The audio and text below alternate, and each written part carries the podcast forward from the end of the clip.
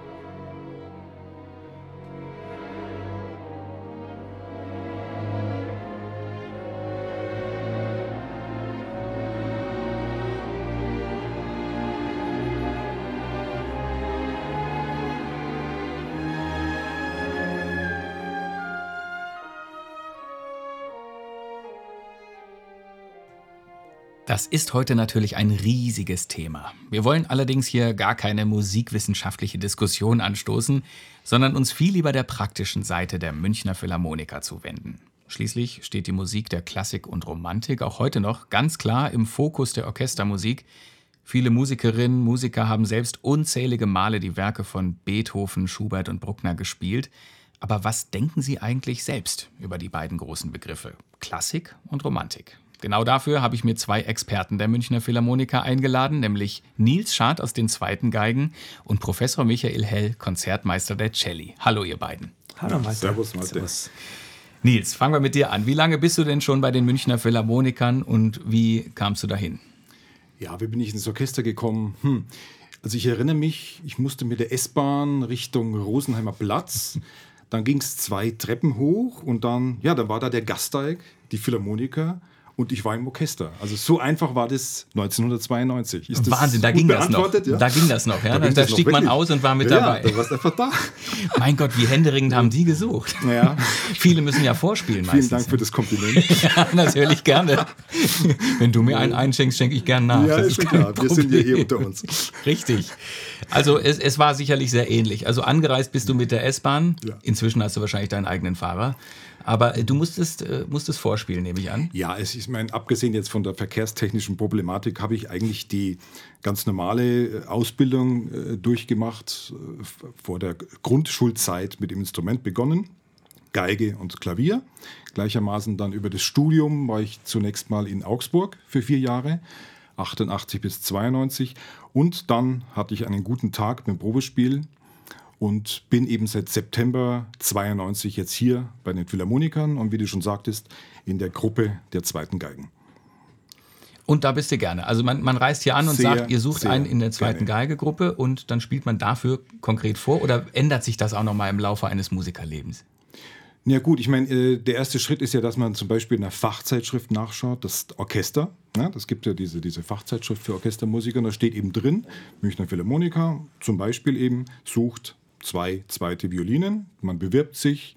Wenn man Glück hat, wird man eingeladen. Das ist mal der eine Aspekt. Und dann ist der große Tag da, wo man seine Nerven einigermaßen gut im Zaum halten muss natürlich. Das kann man sich, glaube ich, ganz gut vorstellen. Geht ja dann über mehrere Runden so ein Vorspiel. Die erste Runde, da sind wir eigentlich schon wieder beim Thema, ist klassisch. Mhm. Mozart. Violinkonzert. Eins von den drei sogenannten größeren, G-Dur, D-Dur oder A-Dur. Man spielt meistens den ersten Satz. Ein Upgrade ist dann schon, wenn man die Kadenz dazu spielen darf zum ersten Satz. Und wenn man dann vielleicht sogar noch den langsamen Satz anspielen darf, dann darf man schon äh, mit einem etwas besseren Gefühl auf die zweite Runde hoffen. Kurz und gut, es ging gut an diesem einen Tag da, 1991 war das übrigens. Und wie gesagt, jetzt bin ich seit September 92 hier und bin total glücklich. Klasse. Herzlichen Glückwunsch nachträglich nochmal. Da, 30 Jahre ja, zu spät, ah, aber ich freue mich. Ich bin begeistert. ja, und wir freuen uns, dass du hier bist. Ja, dann bin ich beruhigt. Michael, du bist aus Wien angereist, wahrscheinlich nicht mit der S-Bahn, oder nee, wie, wie ich kamst hatte du? damals einen kleinen grünen R4, mit dem ich hergefahren bin. Und wie ging das dann weiter? Ja, ich, äh, ich kam damals noch, es war ja, der Gastag gab es noch gar nicht. Wir waren draußen in Giesing in einer Turnhalle. Jelly Bedage hat da geprobt. Also für mich war das ganz lustig. Ich, ich bin von Wien gekommen und habe mal kein Hotel gefunden, weil wir hatten Modewochen und ich hatte mir das ganz einfach vorgestellt und bin dann irgendwo im Hauptbahnhof in irgendeinem Hotel, wo es ziemlich laut zuging und sieben in der Früh Türen geschlagen wurden und so weiter. Und dann, ja, dann bin ich äh, schon sehr früh aufgestanden, bin in, zu diesem nach Giesing gefahren und dort war Probe mit Chile Bedage. Die haben von 10 bis 14 Uhr geprobt, weil um 14 Uhr sollte das Probespiel sein für Konzertmeisterstelle der Violoncelli und ich habe dann einfach gespielt und gespielt und geübt und zugehört und ja, und dann habe ich die letzte Nummer gezogen und musste noch zwei Stunden warten, bis ich dran kam. Mhm. Habe dann gespielt, aber es ging dann über vier Runden, eines der letzten Probespiele über vier Runden. Und am Schluss hat man mir gratuliert äh, und ich dachte, was wollen die jetzt alle von mir? ja, und und habe gesagt, ja, ich muss sofort zurückfahren, bin ins Auto gestiegen und nach Salzburg zu Freunden, habe dort übernachtet. Nein, aber äh, es war natürlich äh, sehr stark. Ich war damals 23 Jahre alt und, und habe dann die Stelle als erster Cellist gekriegt und das war dann schon etwas worauf ich aufbauen konnte. Aber ich bin ja in Wien groß geworden und ich habe vorher schon sieben Jahre bei den Wiener Philharmonikern mitgespielt, mitspielen dürfen seit meinem 17. Lebensjahr. Habe äh, meine erste Opernerfahrung gemacht und jetzt vielleicht auch die Liebe zur Klassik ein bisschen zu erklären. Mein Vater war Solotrompeter der Wiener Philharmoniker und er hat uns als Kinder manchmal so in Mozart-Opern reingesetzt. Da durfte man vor der Pauke sitzen und auf die Bühne gucken und hat im Orchestergraben eben gesehen, was ist.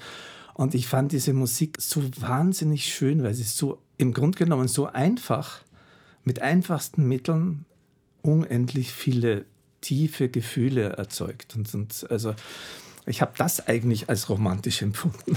Mhm. als Kind schon. Und, und dann hat es sich immer ergeben, dass ich mit 16 Jahren meine erste Oper Fidelio spielen habe können. Äh, da hat noch Birgit Nielsen gesungen und Josef Krips dirigiert. Also ich bin jetzt schon älteres Kaliber und äh, ja, so ist mein Werdegang. Und dann äh, bei den Wiener Philharmonikern waren einfach kein Platz im Orchester. Die hatten eine junge Cello-Gruppe, da hätte ich warten müssen, bis ich 36 bin für die nächste Stelle. Und dann habe ich gedacht, da ich möchte sowieso in die Welt hinaus und bin zu der Münchner Philharmonik gekommen und habe es nicht nur nie bereut, sondern es, es ist einfach genial, hier zu sein. Und da sagst du was ganz Interessantes. Es geht ja auch nur darum, wie ein Musik trifft und berührt und was Musik mit einem macht. Als Kind ist man vielleicht noch nicht ganz so durch viele Begrifflichkeiten verwirrt worden wie als Erwachsener, die ja immer versuchen natürlich möglichst viel in Schubladen zu stecken und das heißt jetzt klassisch und das heißt jetzt romantisch.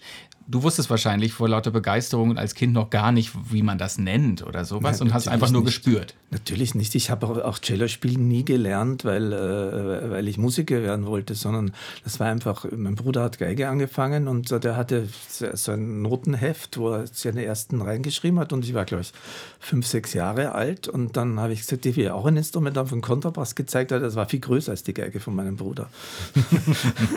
ja, und dann hat mein Vater gesagt, du lernst halt erstmal Cello, dann kannst du immer noch auf Kontrabass umsteigen und ich, ich habe das einfach gemacht. Also ich habe da nie drüber nachgedacht und, und das hat sich dann einfach so ergeben.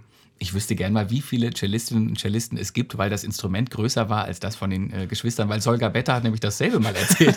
sie hat auch Cello genommen, weil das einfach das größte Instrument war. und damit hatte sie irgendwie gewonnen. Ja. Aber, aber ich muss, muss ehrlich sagen, es ist meine ganz große Liebe äh, geworden, weil es ist der menschlichen Stimme so nahe und, und äh, da kommen wir vielleicht auch auf die Instrumentenentwicklung später vielleicht nochmal drauf zu sprechen, weil das ist einfach ein wunderbares Instrument. Da kommen wir auf jeden Fall später nochmal drauf, äh, wenn es dann um den Klang und die Spielweisen auch geht, die Unterschiede in der Klassik und Romantik. Aber erstmal eure persönlichen Vorlieben.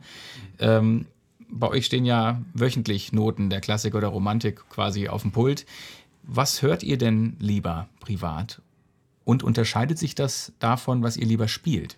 Also ähm, das ist natürlich eine komplexe Frage, mehrere Fragen. Generell, ich bin ein ganz, ganz großer Freund von Anton Bruckner. Das, also wenn das auf dem Programm liegt, bin ich happy. Das hat aber einfach damit zu tun auch, ähm, ich war hier im Pestalozzi-Gymnasium. Wir haben natürlich dann auch Musik-Leistungskurs äh, gehabt damals. Äh, und irgendwie, mein Papa war da auch sehr äh, klassikaffin, also Klassik im Sinne von Musik, ernsthafter Musikaffin und hat mir da irgendwie ein Abo mal geschenkt vom damaligen Graunke-Orchester. Das kennt man heute vom Namen her gar nicht mehr, aber es sind einfach die Münchner Symphoniker, so werden die ja heute genannt. Da gab es ein Bruckner-Abo. Und das hat mich, ich glaube, ich meine mich zu erinnern, dass es die achte war. Und das hat mich irgendwie scheinbar so geflasht oder interessiert, auch obwohl ich erst 15, 16 Jahre alt war dass, mich da, äh, dass ich da ein bisschen mehr hören wollte. Und das nächste war dann auch im Leistungskurs, weil der Michi gerade erzählt hat, dass da in Giesing geprobt wurde. Wir sind dann mit diesem Kurs zu einer Probe in eine Turnhalle gegangen. Und jetzt sagst du, das war in Giesing. Wahrscheinlich, ähm, wahrscheinlich da hat Shelley geprobt und getobt, sage ich immer. es war neunte Bruckner und das weiß ich wirklich noch wie heute. Und das war auch so ein Ding, wo ich mir dachte, Wahnsinn, was für eine Musik. Ist zwar romantisch, aber eigentlich da gibt es da so einen Katastrophenakkord im langsamen Satz, wo ich mir dachte, boah, das ist ja eigentlich fast schon Strawinski oder Zwölftonmusik, wo alles gleichzeitig erklingt. Also das ist jetzt so mein ganz persönliches Ding, was, äh, was meinen Lieblingskomponisten anbelangt. Natürlich ist das Spektrum weiter. Es geht weiter mit Strauss und auch natürlich wie bei Michi die Klassik. Also, wenn dich das jetzt erstmal befriedigt als Antwort. Absolut. Also, es ist ja. alles dabei, aber Bruckner Ja. hat dich so richtig Das geflasht es. und das schon in Ja. der Pubertät. Ja, interessanterweise, ja. Mhm. Wie war das bei dir, Michael? Du hast als Kind angedeutet, da war die Klassik, also dieses reine, Es, einfachere. das war ja nicht nur, nur das, wir haben in Döbling draußen gewohnt, ziemlich nah in Heiligenstadt. Und wenn, wenn man da durch die Weinberge geht, am Karsgraben oder wo auch immer, und, und beim äh, Beethovenhaus, äh, wo es äh, Heiligenstädter Testament, glaube ich, geschrieben hat, Ja. ähm, wo er äh, diese Gegend sieht und, und auf Wien runterschaut. Und, und man ist, es, äh, wenn man da aufwächst, äh, begegnet man ja ähm, Haydn, Schubert, äh, Mozart äh, auf Schritt und Tritt und überall. Und, und äh, deswegen habe ich dann natürlich eine besondere Beziehung dazu. Trotzdem ist natürlich genauso, dass ich mich die Romantik, also ich bin jetzt genauso gefesselt von, von, von Bruckner oder, oder was. Wir haben viel Kammermusik gemacht auf der Tillisburg, wo er äh, unterrichtet hat von den Grafen die, die Kinder und so weiter und, und mit seinem Klavichord über die Felder spaziert ist und versucht hat, neue Akkorde zu finden und, äh, und, und dann seinen Lehrer oder Ver- Vertrauten gefragt hat, kann man das denn überhaupt so machen und so weiter. Er war ja sich sehr unsicher. Also ich, ich habe eigentlich das ganze Spektrum drauf, also von, von der Musik, was ich gerne mag.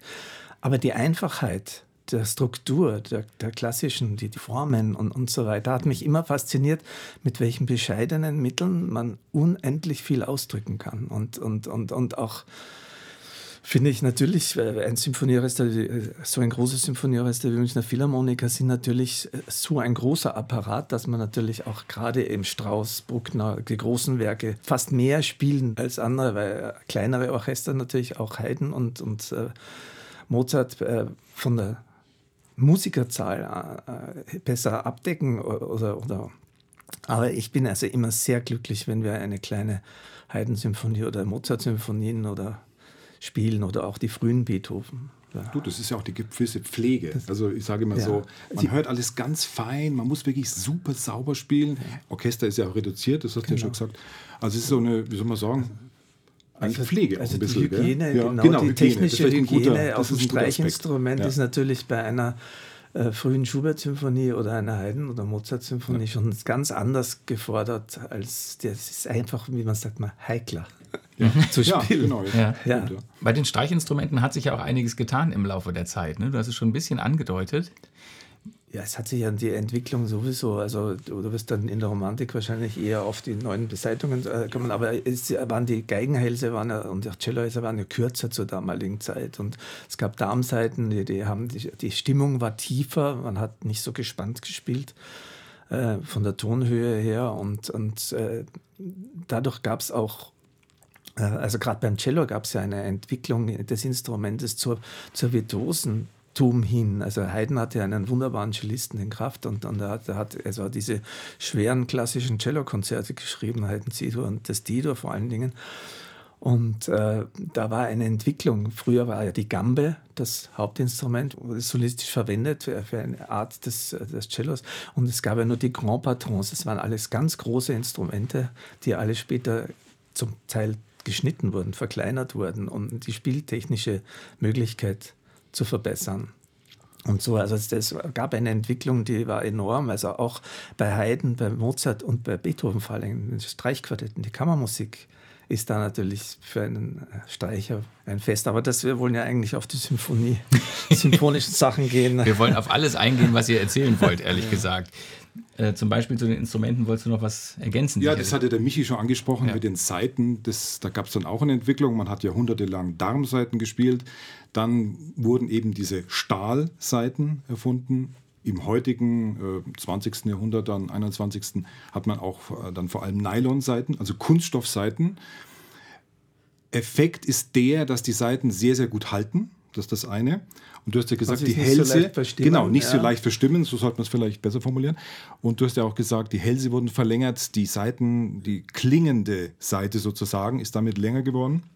Kann man zum Beispiel gut vergleichen mit einem Stutzflügel und mit einem Konzert D-Flügel. Einfach mehr Masse, mehr Klangmasse da. Und ein Aspekt ist natürlich auch, die gehen schneller los, wie man so schön sagt. Also die schwingen schneller an und damit kannst du auch einfach schneller spielen. Wir haben da, glaube ich, so ein Hörbeispiel, wenn ich das jetzt richtig im, im Kopf habe, mit äh, Beethoven 9. so aus dem Schlusssatz eine Sequenz, wo die Geigen und ich meine auch die Celli in einem unfassbaren Tempo da eine dieser Variationen bewältigen. Vielleicht hören wir uns das einfach mal an als Hörbeispiel. Ist eine Spitzenidee. Ach, danke.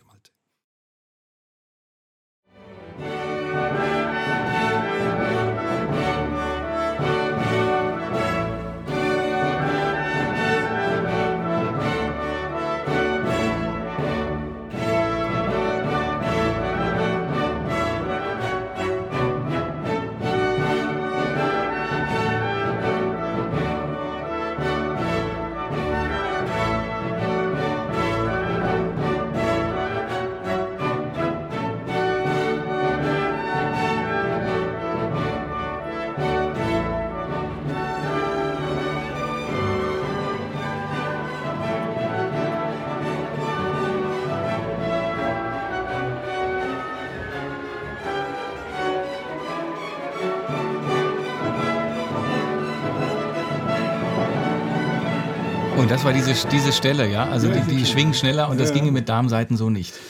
Ja, das kann ich jetzt persönlich nicht beurteilen, weil ich damals noch nicht gelebt habe. Aber Was? Ähm, Nein, es, es, ging, es ging natürlich schon. Es ist aber so, dass die Konzertsäle immer größer wurden und, und äh, in der Romantik die Orchester immer, die äh, Instrumente immer mehr wurden und, und daher, daher natürlich auch die Streicherbesetzungen größer wurden. Also es musste, wie er gesagt hat, beim Ja. Konzertflügel hat man das vergrößert, damit man überhaupt noch was hört, wenn ein großes Orchester spielt und, und da ist das auch. Und und das, äh, die Stimmung war natürlich auch ein Grund, aber nicht, nicht alles. Also vor, vor 50 Jahren haben die noch mit Darmseiten gespielt und, und der Klang ist auch sehr schön, sehr warm und sehr, sehr rund. Man hört es bei alten Aufnahmen manchmal noch bei Lagenwechseln. Bei Cello st geht so noch dazu, weil man die Darmseite hört man beim längeren Langwechsel sehr stark. Und also ich, ich denke, es hat wirklich mit der Entwicklung der romantischen bis modernen Apparats zu tun, der einfach so groß wurde. Konzertsäle, man wollte immer mehr hören. Gleichzeitig hat man natürlich im Radio angefangen und Platten zu hören und erlebt es natürlich viel näher alles als im Konzertsaal. Ja, das ist auch meine Frage jetzt. Das Orchester wurde natürlich immer größer, die Instrumente hatten immer mehr Möglichkeiten. Ist es dann leichter, sich zu verstecken, wenn, wenn so viele in einem Orchester spielen oder, oder macht es komplizierter, weil ja alle gleich atmen und spielen sollen? es macht es eigentlich schwerer, weil du ja mehr Leute auf einen Punkt bringen musst. Also mich jetzt ja angesprochen, die früher die klassischen Orchester, man hat dann vielleicht mit zehn ersten Geigen gespielt, schätze ich mal so, vielleicht sogar auch nur acht. Wir hier in dieser riesigen Philharmonie spielen mit sogenannten 16er oder gar 18er Besetzung, je nach Stück. Das heißt, das sind dann 18 erste ja, das, Geigen. geht dann, das wird dann Geigen. so runtergebrochen. 18 erste, 16 zweite Geigen, 14 Bratschen, 12 Celli, 10 Bässe. Das sind Also die das höchsten ist- Besetzungen. Das ja. ist die Maximalbesetzung. Das ist Ja. beim Maler oder Aber ich kann mich erinnern, beim Thielemann haben wir ein Stück mal gespielt von Franz Schrecker. Und ich glaube, da sind wir tatsächlich mit 20 ersten Geigen da gesessen. Weil in der Partitur steht wohl auch womöglich 20 erste Geigen. Das war halt Ja. Ultra-Romantik, sage ich ja mal. Also schon End, Endpunkt sozusagen. Aber Standard ist bei uns eigentlich die 16er, sogenannte 16er Besetzung. Ja, und dann geht es natürlich los. Du musst dann eben 16 erste oder sage ich mal 14 zweite Violinen auf den Punkt bringen. Das ist natürlich schwerer, als wenn du eben eine ähm, klassische Symphonie spielst, Haydn-Symphonie. Man hört sich besser und es ist alles kompakter. Also der nächste Aspekt ist natürlich bei den romantischen Orchestern, das Instrumentarium ist natürlich viel größer geworden. Ich rede jetzt gar nicht nur vom Schlagzeug, da ist Gong dazugekommen, da sind Glocken dazugekommen. Ich sag mal Marimba, alles Mögliche. Und Tuba zum Beispiel. Also ganz tolles Beispiel ist ja auch äh, Berlioz, Symphonie Fantastique. Die wurde ja, wenn ich mich nicht ent, richtig entsinne, so in in der Zeit von Beethovens Ende geschrieben. Also es ist sehr nah eigentlich an Beethoven dran. Und der hat natürlich dann richtig aufgeboten. Also, wie ich schon sagte, Tuba und solche Dinge. Weil ich mich schon ein bisschen einmischen muss. Also ich finde es nicht äh, schwerer dadurch, dass viele miteinander spielen, sondern ich, ich finde, wenn natürlich bei vielen einer falsch spielt, hört man es auch in der Romantik. Aber wenn wir, wir spielen auch groß besetzt manchmal eine, eine äh, Beethoven-Symphonie und so weiter. Und da ist es dann schon schwieriger. Äh, Da hört man jeden Einzelnen dann Klar. leichter, wenn, wenn irgendwas passiert. Also es halt nach wie vor in der Klassik ist viel, viel schwerer für die Streicher. Also So eine Ja, zwei- das ist ja zwei- das, das, was wir vorhin gesagt haben mit der Hygiene letztendlich ja, auch irgendwo. ja, also deswegen, weil, Ja. ja. Mir geht es mehr nicht, nicht um das rein technische, sondern um das. Äh, den Klang geht's. ja, Klang, Klangmasse. Du musst, wenn man sich vorstellt, ich sitze in der zweiten Geige, ich bin also sogenannter klassischer Rechtsaußen, wenn man so will, um im Fußball zu sprechen.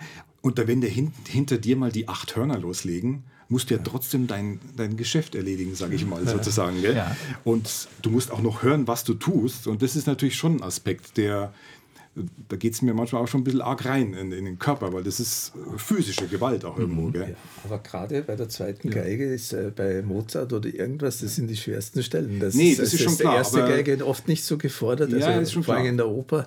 Mir geht es nur jetzt auch um diesen, diesen, diesen, diesen großen Apparat, dass das eigentlich jetzt nicht immer nur äh, fantastisch ist und toll, eine Orgel, Klangorgel, sondern dass du da auch schon äh, ein bisschen dagegen ankämpfen musst, eben. Je nachdem, was so, wie du so positioniert bist. Ja. Und der Kampf hat ja dann doch oft mit Technik zu tun. Ja. Was sind denn da so in der technischen Ausführung für Unterschiede, Michael? Zum Beispiel auch bei verschiedenen Dirigentinnen und Dirigenten. Ja, die technische Ausführung. Ich meine, wir studieren ja, also wer, wer zu den Münchner Philharmonikern kommt, der hat schon eine relativ lange und gute Ausbildung hoffentlich hinter sich. Also das lernt man nicht von heute auf morgen. Das sind meistens, äh, bis man auf dem Streichinstrument einigermaßen gut ist, außer man ist äh, ein Genie, äh, braucht man, also am Cello, denke ich mal sagen, mindestens sieben Jahre, bis man einen halbwegs gescheiten Ton hervorbringt. Uiuiui, echt? Also vom Klang, ja. Boah, Und, da braucht aber die und so ganze weiter. Familie gute Nerven, oder? Ja, das ist vielleicht bei der Geige, weiß ich nicht. Ja, auf einer Vielleicht noch, Seite, aber weil es höher ist. Wenn du ihn auf einer Seite hast, geht es auf der nächsten Seite Ton, ja, los. Okay. Aber, aber, aber es ist eine, eine lange Ausbildung und, und äh, Ja. also ich denke, die meisten, die bei uns sind, haben spätestens mit sieben, acht Jahren angefangen äh, zu spielen, meistens früher und kommen dann Mitte 20 äh, dazu, ein Probespiel zu gewinnen, in etwa. Auf und ab gibt es vieles. Und das ist natürlich eine sehr lange Zeit, das Instrument zu lernen. Und insofern sind die technischen Herausforderungen manchmal, also ich muss sagen, in der Klassik ist es fürs Cello jetzt speziell, mal sind wir fast überqualifiziert von der Technik her, weil die Anforderungen nicht so groß waren. Man sieht es am, am, am besten an den Entwicklungen von Quartetten bei Beethoven. Äh, Die waren immer schön zu spielen, schwer, aber es wurde dann immer schwerer. Also das Cello wurde immer mehr entdeckt, auch als, als virtuoses Instrument und äh, Boccherini und so und alle, die haben ja dann alles getan, um sich selbst als Virtuosen hervorzuheben. Also es wurde immer ähm, mehr Technik verlangt von uns. Das Tolle ist ja die, diese, diese Tremolo-Geschichte, die Celibidache, das Tremolo-Wunder, sage ich mal. Man, es es steht in den Noten steht einfach nur drin, eine lange Note, eine dicke Note, weiß, und dann steht Tremolo drüber. Und äh, Was heißt das jetzt für alle, die noch nie Tremolo heißt, gehört ich, haben? Man kann es, glaube ich, übersetzen wie getrommelt, so ungefähr. Mhm. Also es muss so etwas so sollte das klingen dann. Schnell gestrichen. Schnell gestrichen und zwar nicht metrisiert, also nicht klar definiert, also sich 16 Striche pro, pro Takt, sondern einfach so schnell als möglich. Jetzt ist natürlich so, der Chili wollte da so einen so einen Kosmos haben am Anfang. Michi, du kannst mich da gerne korrigieren dann auch ein bisschen. Und das hat er wirklich fantastisch dadurch erreicht, dass jeder mit seiner eigenen Frequenz, mit seiner eigenen Geschwindigkeit tremoliert hat. Das konnte auch ganz langsam sein und es hat dann so einen wunderbaren Mischklang gegeben. Also für mich, mich berührt es immer so, als würde ich in den Wald reingehen und höre einfach nur die Natur, irgend so, so, ein- einfach so, so, eine Grund, so ein Grundrauschen gewissermaßen. Wahrscheinlich ist es eher so eine Art kosmische Darstellung, wie so ähm, die Entstehungsgeschichte Genesis. Und daraus entwickelt sich dann eben so das jeweilige Thema in der Bockner Sinfonie. Also ich glaube, das ist jetzt so ganz grob zusammengefasst eine ganz gute Erläuterung. Na, es Michael, gibt ja diese zwei willst. Möglichkeiten. Also entweder ganz schnell und nervig äh, das Tremolo, was eben viele Dirigenten äh, wollen, äh, also erstmal. Und Jerry Bedage hat es geschafft, durch diese verschiedenen Frequenzen den Raum in dieser Tonart schwingen zu lassen. Das heißt, der Raum hat dann angefangen von alleine zu schwingen und man hat eigentlich nicht gehört, dass da jemand spielt. So, also es war kein Orchester, das anfängt und, und, und auch wunderbar sein kann, sondern es hat plötzlich aus dem Nichts der Raum in der Farbe äh, angefangen zu schwingen. Und das war einfach ein wunderbares Erlebnis.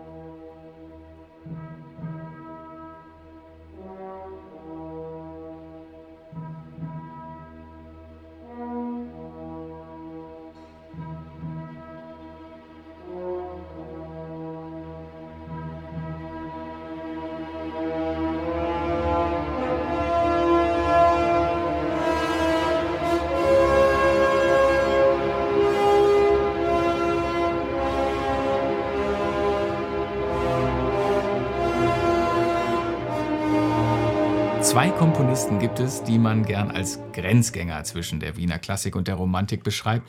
Ludwig van Beethoven und Franz Schubert. Beide werden mit ihren Frühwerken gern der Klassik zugerechnet, haben aber natürlich im Laufe ihres Schaffens immer wieder die Grenzen gesprengt, sonst geht es ja auch einfach nicht weiter. Ich denke, jeder hat das irgendwo auch getan, Grenzen gesprengt und was Neues geschaffen. Könnt ihr dazu denn als Profis noch genaueres sagen oder das ein bisschen beschreiben? Wie, sind, wie ist es auf der Grenze, auf der Schwelle zwischen Epochen? Also, wo man es am leichtesten erklären kann, ist eigentlich bei Ludwig van Beethoven bei seinen Streichquartetten. Da gibt es die frühen Streichquartette, da könnte man bei durchaus mal mit Haydn Mozart verwechseln, ob das jetzt äh, Beethoven ist oder nicht. Dann die mittleren, die sind so wie die späten Mozart-Quartette, wo, wo schon mehr ist. Und dann gibt es eben die späten Streichquartette. Und die sind ja schon fast einer, einer Zwölftonmusik manchmal zuzuordnen, weil das geht so. Und, und diese Entwicklung, was er, er hat natürlich dann auch anders erlebt, er hatte nichts mehr gehört oder, oder wenig äh, gehört und, und musste, er hat da eine Entwicklung gemacht, also die weit eigentlich meiner Meinung nach über die Romantik hinausgehen würde, was wir, was wir da erleben. Und da sieht man also Grenzgänger, also und bei Schubert zum Beispiel, ich meine, Schubert hat ganz im klassischen Sinn komponiert, im, im Prinzip, und hat aber da einen Ausdruck geschafft, manchmal, der so romantisch ist. Also ich kann mir fast nichts Romantisches manchmal vorstellen als bei Schubert, obwohl er da noch gar nicht so weit war, dass man sagen muss, er ist ein Romantiker. Also ich würde auch fast bei Beethoven nochmal an, äh, mhm. ansetzen, Michi, das hast du echt gut gesagt mit den äh, Quartetten, nämlich in Bezug auf die Symphonien. Das ist ja so, Beethoven hatte ja einen ungeheuren Respekt und eine Verehrung für Haydn eben. Deswegen hat er ja auch erst Opus 18 die ersten Quartette geschrieben. Das hat seinen Grund, weil er sich einfach nicht zugetraut hat, in dieser Qualität zu schreiben. Und eigentlich ist es bei den Sinfonien ähnlich. Wir haben vorhin mal die neunte gehört als gewissermaßen äh, Endstufe von, von Beethovens Entwicklung in, in Richtung Romantik.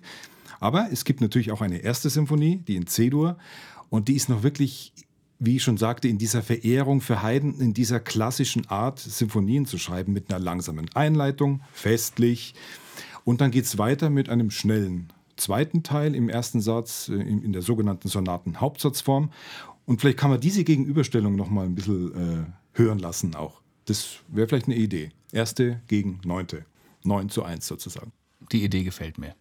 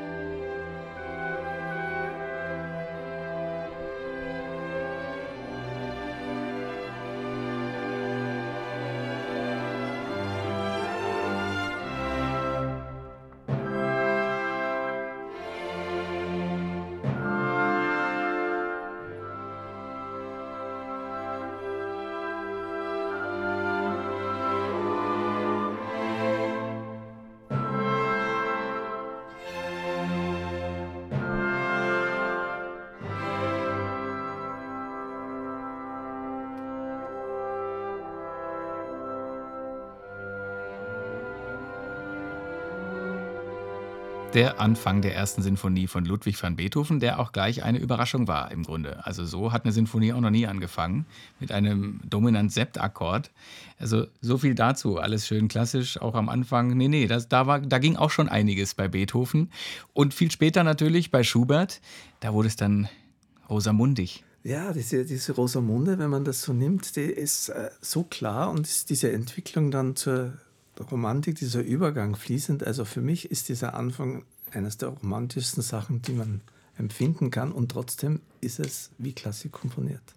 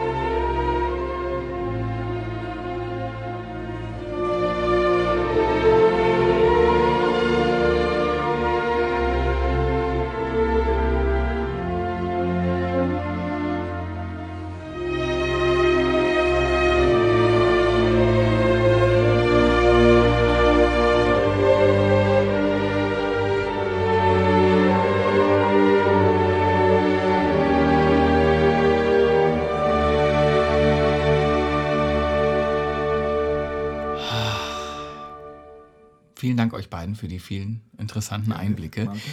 Ganz verkürzt sagt man ja gerne Romantik, pures Herz, pures Gefühl, Klassik, purer Kopf. Würdet ihr das so unterschreiben? Also ohne Widerrufsrecht unterschreibe ich schon gar nichts pauschal. nee, es ist also so, der Mikkel hat es ja schon im Verlauf des Gesprächs angesprochen, du findest in der Klassik, natürlich auch im Barock, äh, Momente, die dich unfassbar berühren, entweder Herzschmerz oder äh, andere äh, Befindlichkeiten und das gilt natürlich für die Romantik genauso. Also das kann, darf man wirklich nicht pauschalisieren.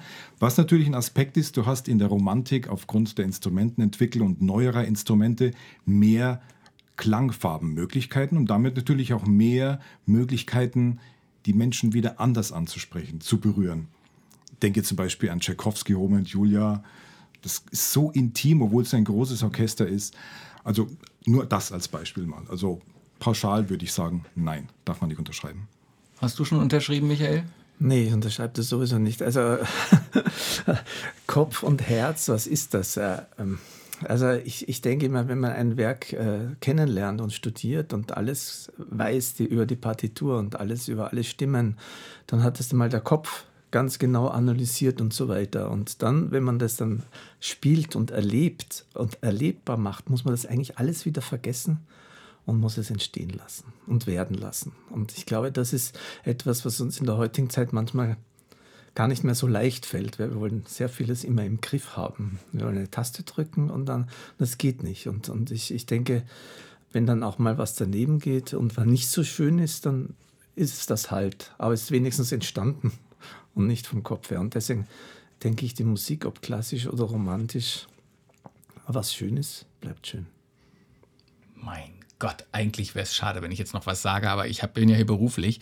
Äh, ich schließe natürlich den Kreis. Herzlichen Dank nochmal euch beiden und Sehr an dieser Stelle freuen wir uns schon auf die nächste Folge in zwei Monaten. Zum Abschluss hören wir noch ein Stück, das mehr oder minder mit als Krönung der gesamten musikalischen Entwicklung des 19. Jahrhunderts von der Klassik in die Romantik und darüber hinaus betrachtet werden kann, nämlich Gustav Mahlers achte Sinfonie. Auch bekannt als Sinfonie der Tausend weil es tatsächlich mehrere hundert und bei der Uraufführung angeblich sogar tausend Mitwirkender bedarf, um sie komplett aufzuführen. Drei Chöre, acht Gesangssolisten, ein riesiger Orchesterapparat mit über 100 Musikerinnen und Musikern und noch ein paar Sonderinstrumente sogar, eine Wahnsinnssinfonie, wenn man sich vorstellt, dass nur 100 Jahre vorher bei Josef Haydns Sinfonien ungefähr 50 Musiker auf der Bühne saßen. Als ich übrigens Malers Achte hier live in der Philharmonie mit euch, den Münchner Philharmonikern, gehört habe, dachte ich, mich hebt's aus dem Sitz raus. Mal sehen, wie es Ihnen jetzt geht. Viel Vergnügen und bis zum nächsten Mal.